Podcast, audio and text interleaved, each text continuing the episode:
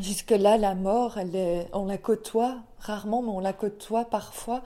Mais elle est toujours à l'extérieur de nous. Là, la mort est en moi. J'ai trois petits cœurs qui sont arrêtés de battre en moi. Je me suis sentie pendant très longtemps comme un, sanctuaire. Je m'appelle Anne, j'ai 43 ans et j'ai fait une fausse couche quand j'avais 39 ans. C'était des triplés. Donc moi, je suis tombée enceinte quand j'avais 39 ans, un peu par euh, hasard. J'ai plutôt envie de parler de surprise. Euh, et en fait, donc j'ai senti très vite que j'étais enceinte. Et puis, le jour de mon anniversaire, de mes 39 ans, euh, une visite chez le gynécologue a confirmé que j'étais enceinte. Mais la particularité, comme elle l'a dit, c'est, vous voyez le premier petit œuf, ben, il est divisé en deux. Il y a un premier petit cœur, et puis à côté, il y a un deuxième petit cœur. Et alors derrière, il y a un deuxième, une deuxième poche avec un troisième petit cœur. Donc là, euh, je pense qu'il y a eu dans ma vie le avant et après ce 7 février où j'ai appris que j'étais enceinte de triplé. Donc euh, mon ex à l'époque euh, n'était pas emballé au départ par la nouvelle, mais une fois qu'on a su qu'il y en avait trois, les choses ont été très différentes. Il n'était pas question de faire un génocide dans mon ventre, surtout que très vite la question s'est posée de savoir qu'est-ce qu'on fait de toute cette marmaille? Parce qu'en fait, à, mon âge, trois, c'était vraiment trop risqué. Et puis, je ne me voyais pas enceinte. déjà, être enceinte d'un enfant, ça me faisait peur. Mais trois, je sais pas où on les aurait mis. Et c'est des, grossesses qui sont beaucoup plus à risque. Donc, elle avait dit qu'il faudrait prendre la décision dans d'en garder un ou deux. Alors, on en avait discuté et nous, naïvement, on pensait que si on en gardait deux, c'était les vrais jumeaux, et si c'était un, ben, c'était l'autre. Et en fait, non. Elle nous a dit, euh, les, jumeaux sont certainement plus à risque, donc on, garderait d'office le, le, tout seul, j'ai envie de dire, et euh, on laisserait les deux autres grandir, et à quatre mois, on ferait ce qu'on appelle une réduction. Alors, moi, là, je ne pouvais pas concevoir une seule seconde à quatre mois de grossesse intra-utérin, quand euh, ces deux enfants ont déjà grandi l'un à côté de l'autre, de devoir en, en, supprimer un, enfin, le, choix cornélien, bon, j'imagine c'est pas moi qui aurais choisi, c'est en fonction de l'état, mais faire grandir cet enfant avec son, son jumeau euh, mort à côté, c'était un cauchemar de devoir imaginer prendre cette décision. Et en fait, la vie a décidé pour nous. Euh, à l'échographie, la semaine suivante, le, les cœurs des jumeaux ne battaient plus. Donc c'était triste, en même temps on l'a plutôt vu comme un soulagement. Et moi à l'époque je me rappelle avoir eu vraiment cette image, je me suis dit mais c'est deux petits anges qui sont venus apporter l'autre. Parce que je pense que si j'avais été juste enceinte d'un enfant, euh, mon ex aurait été plus dans la discussion, euh, j'ai pas envie de le garder, que là euh, c'était tellement un miracle, tellement exceptionnel, tellement fou d'avoir trois, trois enfants que ça avait complètement changé le regard qu'on avait porté sur, sur cette nouvelle. Donc voilà, moi je me suis dit, bah, c'est les deux petits anges qui sont venus apporter ce cadeau du ciel et la grossesse s'est prolongée comme ça jusqu'au jour où, lors d'une visite suivante, euh, c'était vraiment horrible en fait parce que c'était, on avait rendez-vous un samedi, mais notre gynécologue était enceinte, elle a accouché. Donc on nous a contacté pour dire que le rendez-vous n'aurait pas lieu ce jour-là, mais que le lendemain on pouvait voir la sage-femme. J'étais couchée, euh, je me rappellerai toute ma vie de cette scène. Les jambes écartées avec cette pauvre sage-femme qui déplace sans arrêt la caméra pour essayer de, voir euh, le fœtus et, je vois qu'elle ne trouve pas. Puis à un moment, elle me dit écoutez, votre vessie est pleine, donc c'est peut-être pour ça que j'arrive pas à tomber dessus.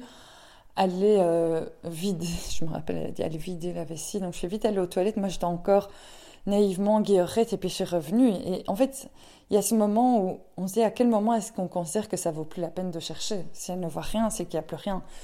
Et je me rappelle qu'à un moment, ben, on a compris que ça n'allait pas. Et là, il m'a pris la main, il a serré très fort ma main et je crois qu'il a mis sa, sa main sur, euh, sur mon front. Alors que c'est quelqu'un qui est glacial et qui est assez avare de gestes d'affection. Ça m'avait mais touchée et à la fois j'étais effondrée je me rappelle m'être dit, mais voilà, si ça nous rapproche, si tout cet événement nous rapproche, ben voilà, cet enfant aura eu euh, ce rôle-là entre nous. Et donc à partir de ce moment-là, c'était vraiment horrible. Donc c'était le dimanche parce qu'en fait, euh, ils nous ont dit, ben voilà, il va falloir prendre les médicaments comme si c'était un avortement pour euh, l'expulsion. Et donc, je me suis retrouvée à prendre en deux temps des médicaments, d'abord le lundi soir, et puis le mardi matin, j'ai dû mettre les, comprimés qui allaient provoquer les contractions. J'ai été mais mal, ma température, je crois, avait baissé à 34 degrés. Je, grelottais et de douleur, je, vomissais. Et je devais aller me vider dans les toilettes de sang, sauf qu'il n'y a pas énormément de sang qui a coulé. Je me rappelle, je, trouvais ça horrible. Elle avait dit, ben voilà, considérez qu'il y a l'équivalent d'une grosse serviette hygiénique qui va être remplie toutes les demi-heures. Euh, si c'est plus que ça, c'est qu'il y a une hémorragie, donc allez à l'hôpital. Et je trouvais ça fou qu'on nous, nous, laisse comme ça livrer à nous-mêmes pour, euh, pour cette intervention. Et, et, donc voilà, finalement, il n'y a, pas, a pas eu énormément de sang. Donc on les a recontactés, on a essayé d'avoir un rendez-vous en urgence, et finalement ils nous ont dit, bah, venez vendredi, et on n'a pas le choix, il va falloir faire un curtage. Et ça, vraiment, j'appréhendais parce que, oui, j'étais en appréhension totale parce que ça peut laisser des séquelles aussi au niveau de l'utérus, mais aussi parce que, voilà, aller à l'hôpital pour me retirer euh, ce mini baby et les autres, parce qu'en fait, c'est ça qui s'était passé, les jumeaux, ils avaient dit, ben, on les laisse et ils sortiront au moment de l'accouchement, quoi. Donc finalement, euh, on est allé à l'hôpital euh, ce vendredi matin-là, et je ne sais pas pour quel miracle ils se sont dit, on va quand même refaire une écho, et là, ils ont dit, ben, écoutez, le plus gros est parti.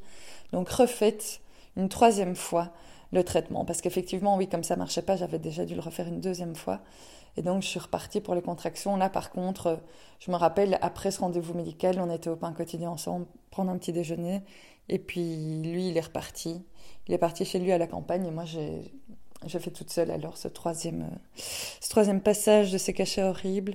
Et puis, à partir de ce moment-là, autant il avait été présent tout le moment où j'étais enceinte, jusqu'à jusqu'à euh, ce moment fatidique. À partir de ce moment-là, il n'a plus été présent. J'ai dû vraiment vivre ce deuil toute seule et c'est ça qui l'a rendu à ce point douloureux. C'était vraiment tragique pour moi.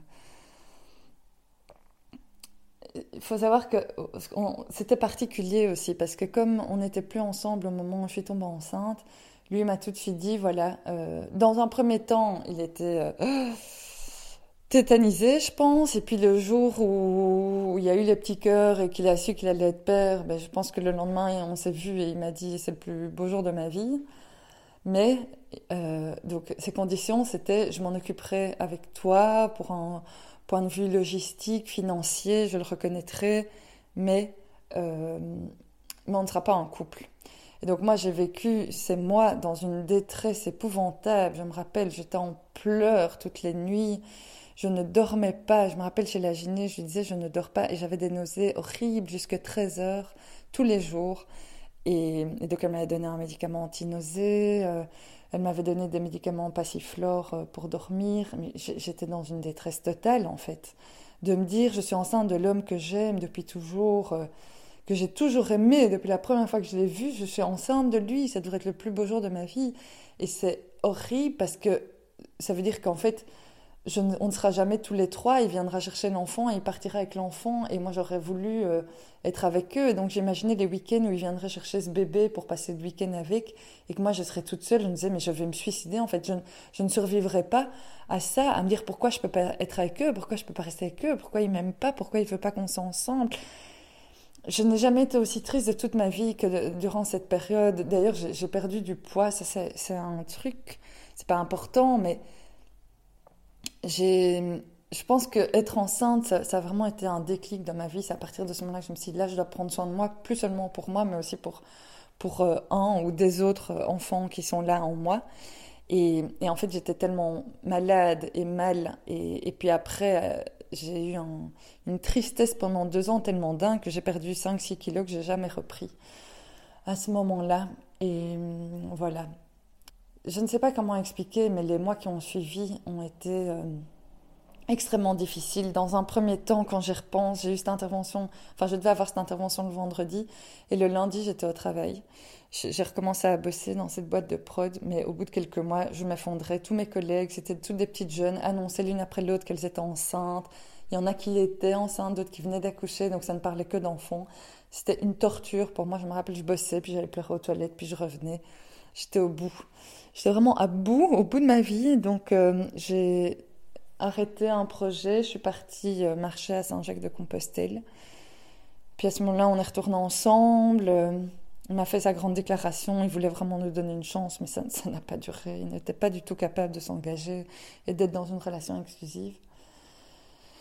Après ça, je suis repartie en Argentine, j'en pouvais plus, je voulais qu'il sorte de ma vie. Je me rappelle, je marchais dans le bois.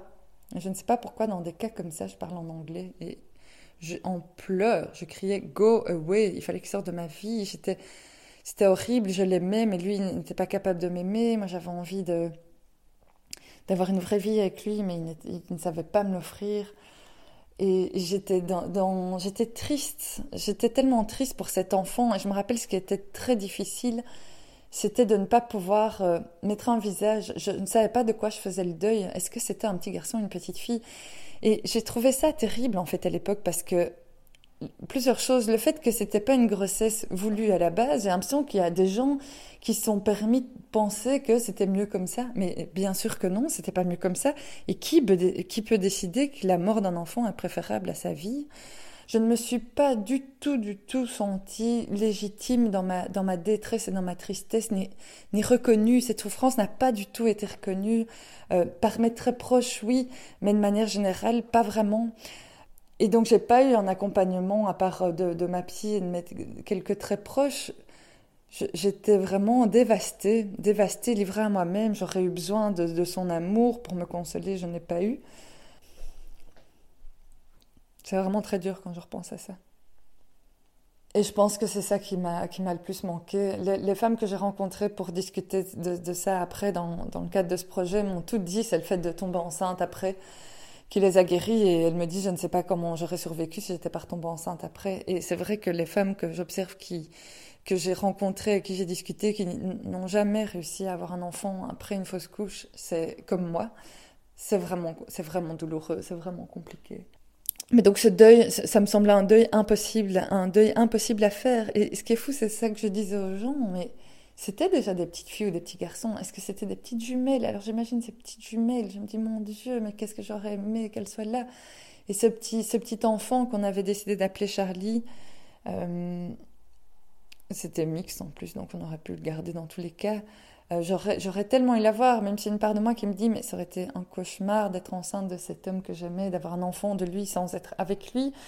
Après coup, comme on, est retourné ensemble, même euh, il y a encore un an, on était de nouveau ensemble, je me dis, mais en fait, certainement que, certainement que ça se serait arrangé, qu'on aurait trouvé une fonction, une manière de fonctionner ensemble. Et on aurait, on, aurait, on y serait arrivé. Je pense que c'est ça qui fait que c'est vraiment, vraiment triste pour moi, c'est que c'était euh, un triple deuil en fait. C'était le deuil de cet enfant, de ses enfants, c'était le deuil de la maternité et le deuil de cette relation avec euh, cet homme que, que j'aimais tellement. Parce qu'en fait, avoir été enceinte de lui, ça, a créé un lien. Après ça, mon corps était... En fait, ce dont on ne parle pas par rapport aux fausses couches, c'est Jusque-là, la mort, elle est, on la côtoie rarement, mais on la côtoie parfois, mais elle est toujours à l'extérieur de nous. C'est des proches qui meurent, mais la mort est à l'extérieur de nous, elle est à côté de nous, elle est en face de nous. Là, la mort est en moi. J'ai trois petits cœurs qui sont arrêtés de battre en moi. Je me suis sentie pendant très longtemps comme un, sanctuaire. J'étais un sanctuaire inapprochable. Je laissais aucun autre homme que lui euh, m'approcher parce que j'aurais eu l'impression de profaner des, tombes, profaner euh, une, sépulture. Euh. C'était très fort ce que je ressentais et à la fois avec le recul plus tard, j'étais vraiment reconnaissant de dire que mon corps a, pu accueillir ces petites âmes et, je trouve ça magnifique et, à refaire. Je suis heureuse d'avoir pu être enceinte et d'avoir de savoir ce que c'est d'être enceinte et d'être une mère en devenir. Mais du coup, c'est toujours très, très, très difficile pour moi quand il y a des femmes qui parlent de leur grossesse entre elles, genre, ah oui, toi aussi les nausées, parce qu'évidemment, moi, comme je ne suis pas mère, euh, je ne fais pas partie des discussions, mais je suis là et ça, je, sais ce que c'est d'avoir porté euh, quelques mois la vie en soi, d'avoir eu les, de, oui, avoir eu les nausées, d'avoir eu les, les douleurs, moi en fait ce qui s'est passé comme ils étaient trois, et c'est pour ça que dès la première semaine je savais que j'étais enceinte, au moment de, la première écho à 3-4 semaines, la, la gyné m'avait dit votre utérus a la taille d'un pamplemousse comme, comme l'est d'habitude une femme enceinte de 3 mois. Et donc je me rappelle, il y a plein de moments, j'avais mais la bouche ouverte de douleur parce que je sentais que ça tirait à l'intérieur de moi et j'avais l'impression qu'on soufflait dans mon ventre et que j'étais un ballon d'hélium. Et, et, du coup, je regardais mon ventre, j'avais l'impression que j'allais le voir énorme. En fait, pas du tout, on ne voyait rien. Mais à l'intérieur, euh, ça prenait déjà une place démesurée. Donc j'ai vraiment senti, et je sais ce que c'est de, savoir qu'on porte la vie, d'avoir une date d'accouchement qui était annoncée le 3 octobre. Euh, et, voilà, effectivement, ça n'a pas abouti. Ça n'a pas abouti, donc officiellement, je ne suis pas mère, mais, mais en même temps, euh, oui, j'étais enceinte. Et c'était beau et c'était magnifique de m'endormir. Je me rappelle que je m'endormais. Je parlais déjà, dès le premier jour, je parlais à, ces petits-enfants pour les, rassurer, vu le contexte, et puis leur dire à quel point j'étais heureuse qu'ils soient là. Et, je me rappelle, on s'endormait et je me disais, on est quatre, quoi. On est quatre, et puis du jour au lendemain, il n'y a plus que moi. Et en fait, c'est ça qui était très difficile dans toute cette période. C'est de. Les choses changeaient de jour en jour et je devais continuellement m'adapter et m'adapter. Un jour, on me dit que je suis enceinte, ok. Un autre jour, on me dit ils sont trois, ok. Et puis on me dit ah non, il y en a plus qu'un, ok. Et puis ah non, il y en a plus, ok. Et puis, enfin, wow, quoi. c'est c'est des, étapes gigantesques en, peu de temps et sur lesquelles on n'a aucun contrôle, aucune prise et on ne peut qu'accepter et, s'adapter, rebondir et, et, aller de l'avant. Et on avait déjà regardé mon appart, comment on allait l'aménager pour, euh, avoir une chambre en plus. On s'était déjà arrangé. Lui m'avait dit pendant deux ans, je mets ma vie sentimentale de, côté et je serai avec toi. Mais je disais, mais quoi, tu vas dormir ici le premier mois quand tu auras ce bébé dans le canapé? Enfin, Alors qu'on avait toujours été euh, amoureux ou amants. Enfin, c'était étrange. On avait même, je me rappelle, on délirait, on regardait les pays dans lesquels il y avait les congés parentaux les plus grands. On se disait, on va aller dans les pays scandinaves. Là, on aura un an de congé parental.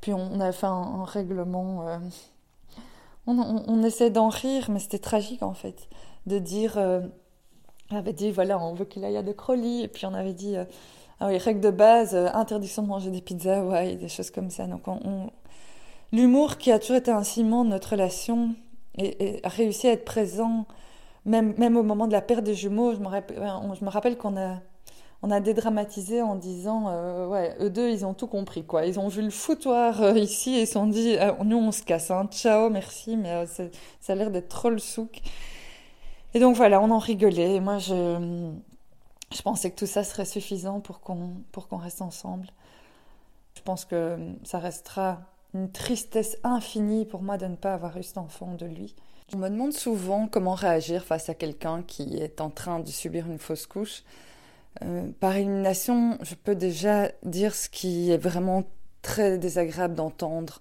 quand on traverse cette épreuve, c'est les tentatives de minimisation. De dire, écoute, c'est qu'il n'était pas viable, c'est la nature qui a choisi, c'est sûrement mieux comme ça. Non, en fait, ça, c'est vraiment des choses qu'il faut, il faut éviter de dire à la personne. Ça ne l'aide en rien. Je pense qu'au contraire, il faut reconnaître la perte. C'est très, très important. Et personnellement, il y a l'attention qui m'a le plus touchée à cette époque, ça venait de son frère qui, euh, au moment de la perte des jumeaux, euh, nous a dit tout simplement toutes mes condoléances.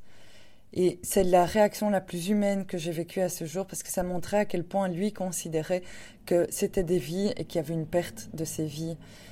Ça paraît tellement bateau de dire toutes mes condoléances et dans un moment pareil, ça, ça a rendu ma, ma peine légitime. Et ça a donné de la place à, la perte que je traversais. Donc euh, je j'en remercie encore, mais je les compte sur euh, même pas les doigts d'une main, les, les réactions aussi humaines que j'ai eues à ce moment-là.